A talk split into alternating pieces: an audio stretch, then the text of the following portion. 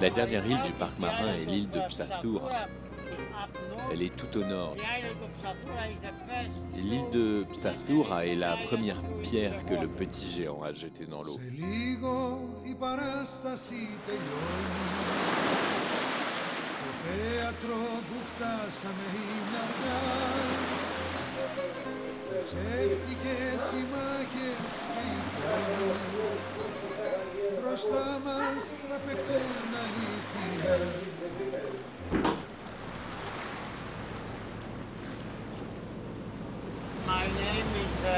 Je m'appelle Pakis. Et je suis votre capitaine. et également votre guide et votre pilote. À l'origine des sporades, il y a un mythe grec. Au pied du mont Pélion vivaient deux géants grecs, Otus et Ephialtès. Ces géants avaient un, un petit frère et ce petit frère gâchait tout ce que les géants voulaient faire. S'ils jouaient, ils saccageaient le jeu. Quoi qu'ils fassent, ils le gâchaient. Alors un jour, ils en ont eu assez et ces gens l'ont envoyé sur le flanc désert du mont Pélion et lui ont demandé de rester tranquille. Et comme vous le savez, évidemment, les enfants ne restent jamais tranquilles.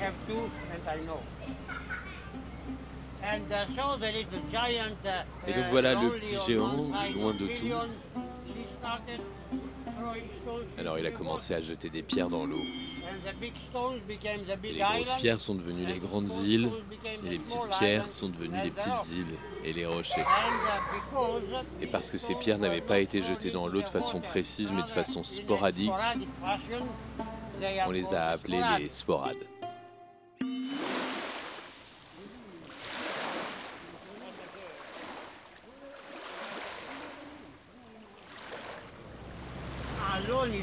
Alonissos est un nom composé. Il est composé de deux mots grecs. Als, alos, c'est la mer, et Nissos, c'est l'île. Alonissos signifie l'île de la mer. Mais est-ce que quelqu'un peut me donner l'exemple d'une île sans mer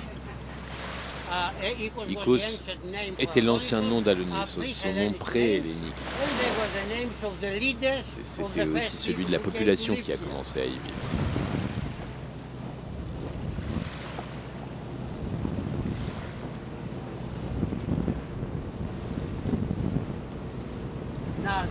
Cette baie, c'est Coquino Castro. C'est le lieu des anciens Icos.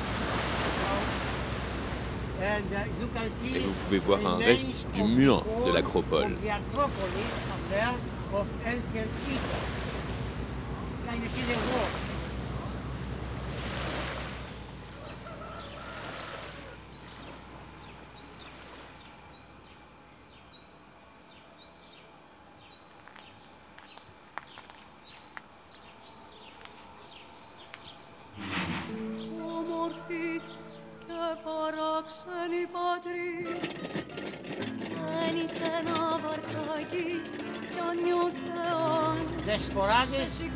Les sporades étaient au centre d'une très importante route euh, marchande, très fréquentée.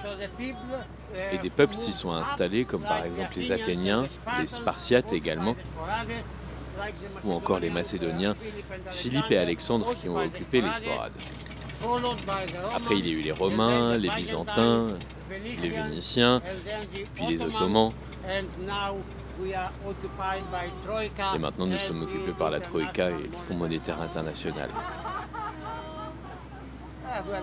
Mais on va survivre encore, encore une fois.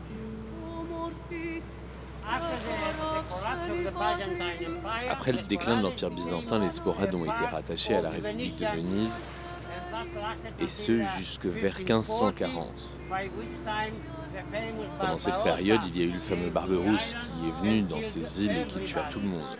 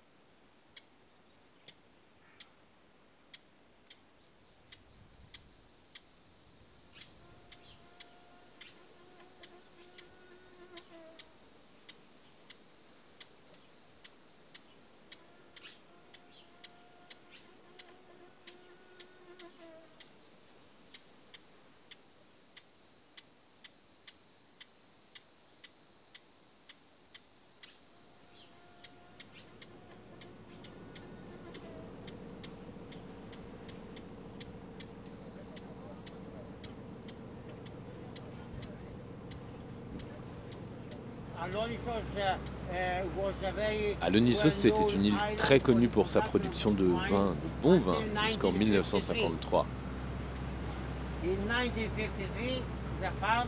En 1953, les agriculteurs ont voulu expérimenter une nouvelle variété et avec cette nouvelle variété, ils ont introduit le phylloxéra. Le phylloxéra, c'est un parasite qui s'attaque au cep de la vigne et qui la tue. Et donc en 1953, il n'y avait plus de vigne et les gens n'avaient plus de travail. Ils sont partis de Alonissos.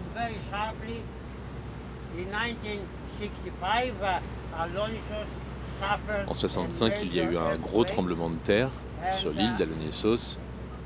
Et la vieille ville d'Alonissos a été très secouée, elle a été détruite. Beaucoup de personnes ont perdu leur maison. La vieille ville d'Alonissos a été déclarée insalubre et une nouvelle ville a été construite derrière le port. Tout le monde y a déménagé. L'ancienne ville a été abandonnée. Et ensuite, les touristes sont arrivés, des Allemands, des Anglais, des Danois. Ils ont commencé à restaurer la vieille ville et maintenant, nous sommes beaucoup plus nombreux qu'en 1964.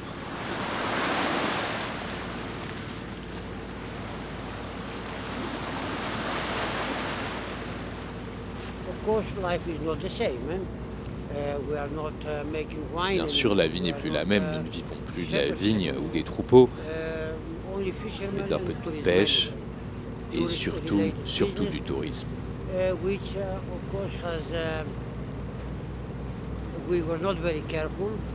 Mais on n'a pas vraiment fait attention à ce que pouvait déclencher cette nouvelle forme d'économie.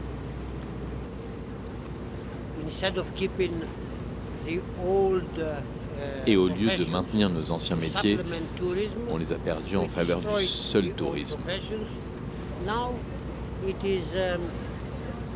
Et maintenant, c'est notre seule forme de business, le tourisme.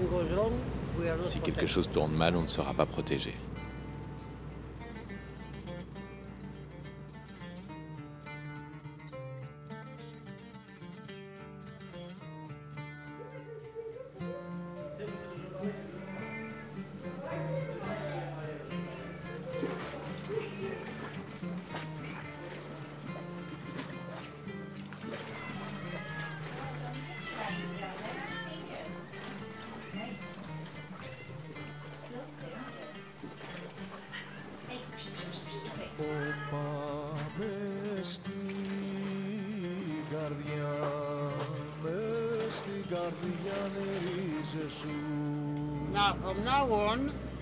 Alors maintenant, nous entrons dans le parc marin, proprement dit la zone A du parc marin.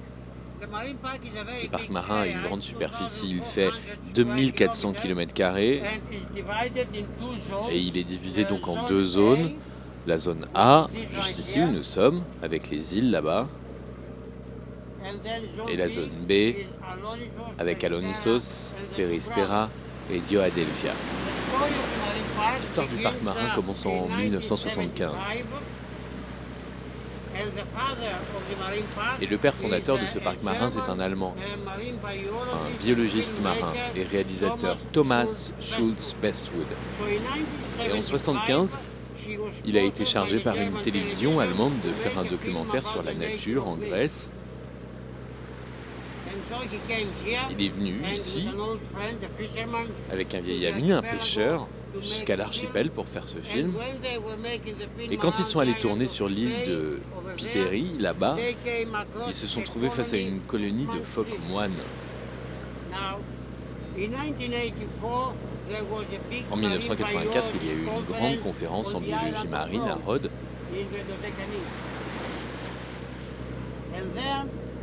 Et là, quand le film a été montré, le film de Thomas Schultz Bestwood, de nombreux participants ne l'avaient jamais vu. ils le voyaient pour la première fois, en particulier pour la jeune génération. Tout le monde à cette époque pensait que les phoques moines, cette espèce, était déjà éteinte, parce que beaucoup de colonies de phoques moines en Italie, en France, en Espagne, sur la côte méditerranéenne d'Afrique, ces colonies avaient souffert de la pollution, avaient été dévastées. Mais là, découvrir une vaste colonie qui s'était établie dans ces petites îles grecques avait un énorme intérêt pour ces chercheurs. Et ils ont commencé à partir de cette conférence et de ce film à faire pression sur l'Europe, la CE, à l'époque la Communauté économique européenne, et le gouvernement grec pour mettre en place le parc marin afin de protéger le phoque moine. Et ça, ça a été fait en 92. En 1992, cette zone est devenue officiellement un parc marin. Bien sûr, on dit souvent qu'il est trop petit, mais ce n'est que le début.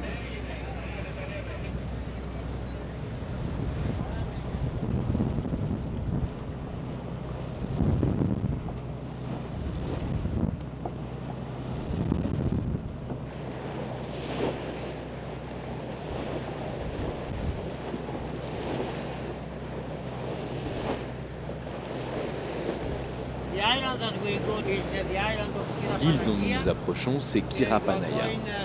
On peut se balader dans une grande vallée pleine d'oliviers, descendre sur la plage. Et cette baie, c'est la baie d'Agios Petros, qui est très très importante par son site archéologique. On y a découvert le premier site néolithique des îles de la mer Égée. C'est sur ce petit rocher là-bas, c'est très important. Le monastère est là.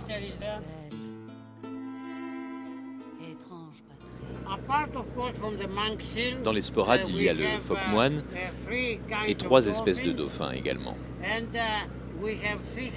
On a également 300 espèces de poissons et 80 espèces d'oiseaux. On a des baleines également ici. Du corail. Entre Kirapanaïa et Iora, il y a une autre petite île, l'île de Papou. Elle lance les filets et c'est des oiseaux qu'elle attrape. Et sur cette île, Elle dresse des bateaux sur terre et des jardins sur l'eau belle. il y a un monastère avec seulement deux moines.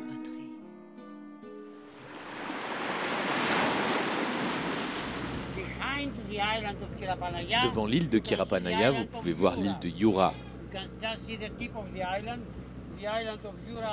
L'île de Yura est très importante pour trois raisons. La première, c'est qu'il y a un monastère.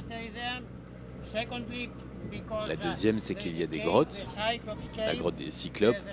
La grotte des Cyclopes qui a été découverte dans les années 90. Et on y a trouvé des signes d'habitation humaine datant d'il y a 11 000 ans. On a trouvé des céramiques, on a trouvé des poteries, des restes de nourriture également, peut-être des fruits de mer. Sur l'île de Yura, il y a aussi une espèce particulière de chèvre, les chèvres cri-cri de Yura.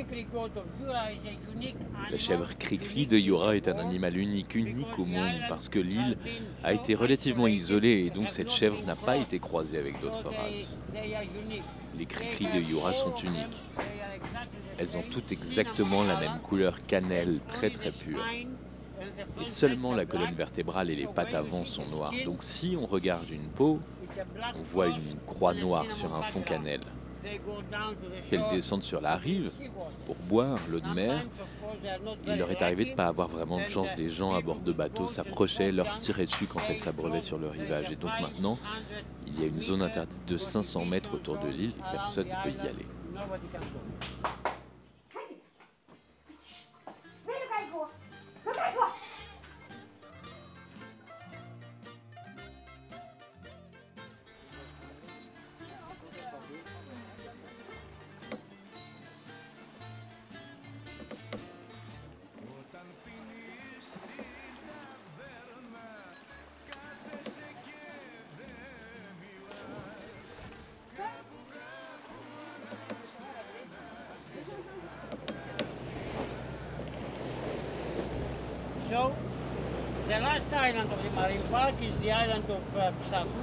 La dernière île du parc marin est l'île de Psathura.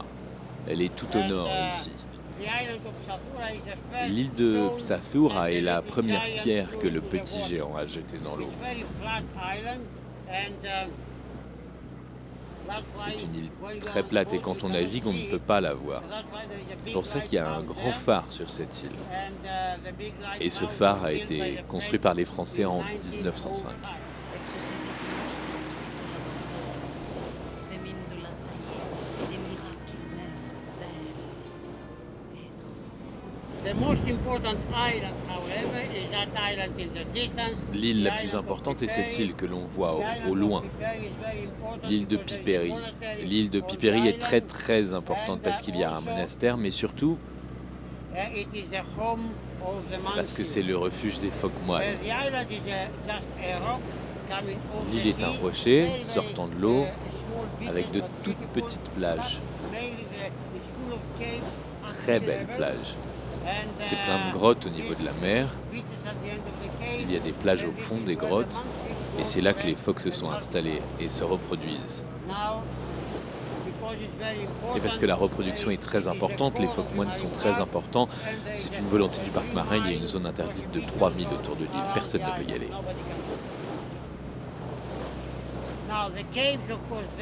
Et vous voyez les grottes là-bas, Alors avant. Les phoques moines restaient sur les grandes plages. Ces plages étaient très sûres pour eux à l'approche des naissances, parce que pendant trois jours, les nouveau-nés ne peuvent pas nager. Alors ils restaient sur les plages. Mais maintenant, dans les grottes, les petits risquent de se fracasser sur les roches, de se noyer et ils ne peuvent pas se défendre ou, ou fuir. Les phoques ont donc choisi les grottes comme alternative car maintenant les plages sont occupées par les humains, par les touristes. Et dans les années à venir, vu que le niveau de la mer augmente, les grottes seront complètement submergées.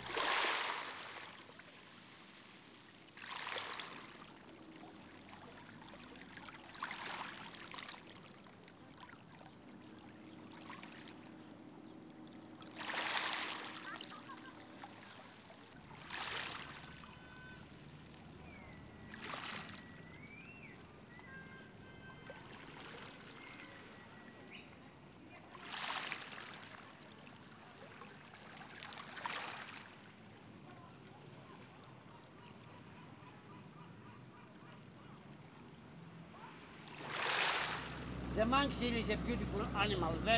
moine est un très très bel animal, très très intelligent, comme le dauphin. Ils sont l'élite des mammifères marins. Le moine, ça vit 40 ans.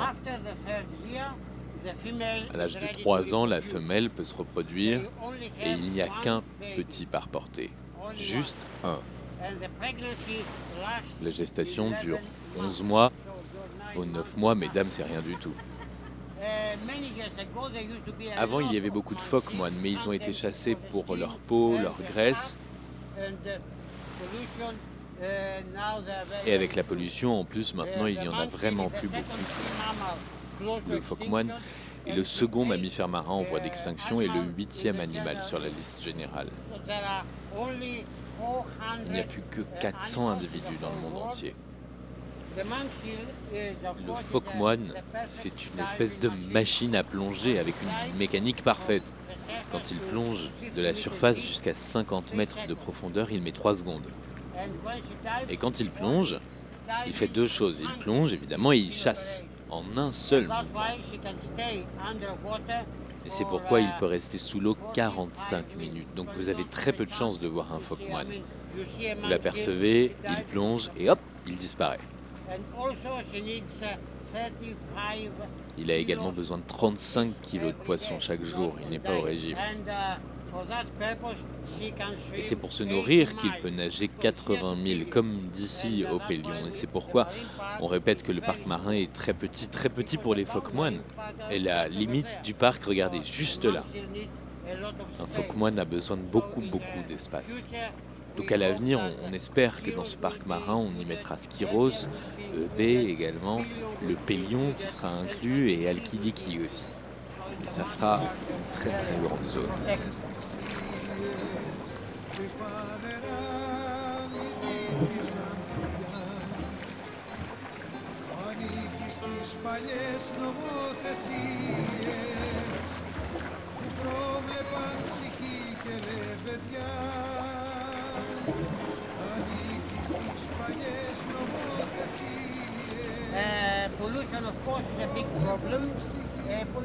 Évidemment, la pollution est un grand, grand problème. La pollution de deux types. La pollution chimique, celle que l'on ne voit pas, c'est la plus dangereuse, la plus diffuse. Et évidemment, il y a le plastique. Le plastique qui restera dans la mer entre 100 et 1000 ans. Parfois, ces plastiques flottent, se déplacent, et les mammifères marins pensent que c'est de la nourriture, essayent de les manger et s'étouffent.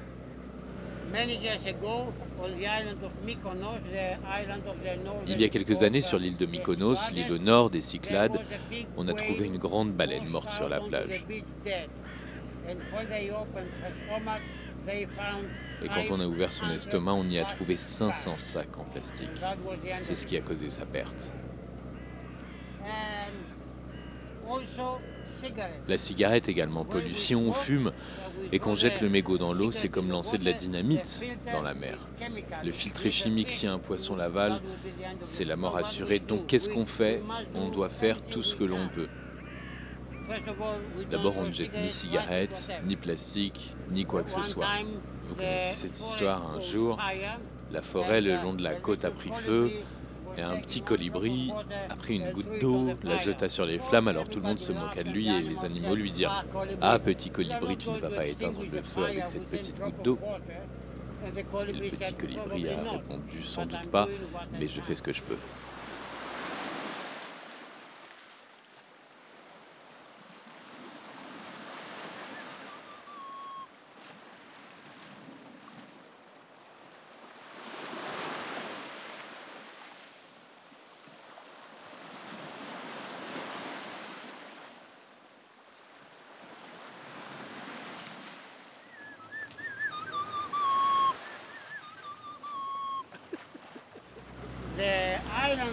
L'île que nous voyons là-bas en bas, c'est la dernière île au sud du parc marin, c'est l'île de Skansura.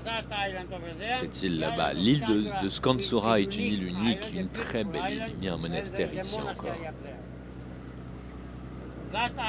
Cette île et celle de Kirapanaya sont la propriété du monastère grec de la Grande Laure au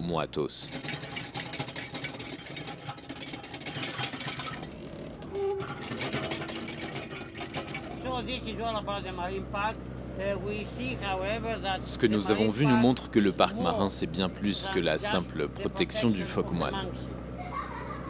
La biodiversité est unique et dans le parc marin, nous avons également de nombreuses traces d'histoire, d'archéologie, de mythologie et de religion.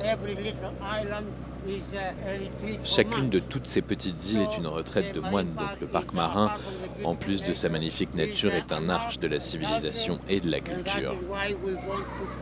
Et c'est pourquoi nous voulons le préserver et le sauver pour l'avenir. On a assez détruit comme ça, je pense.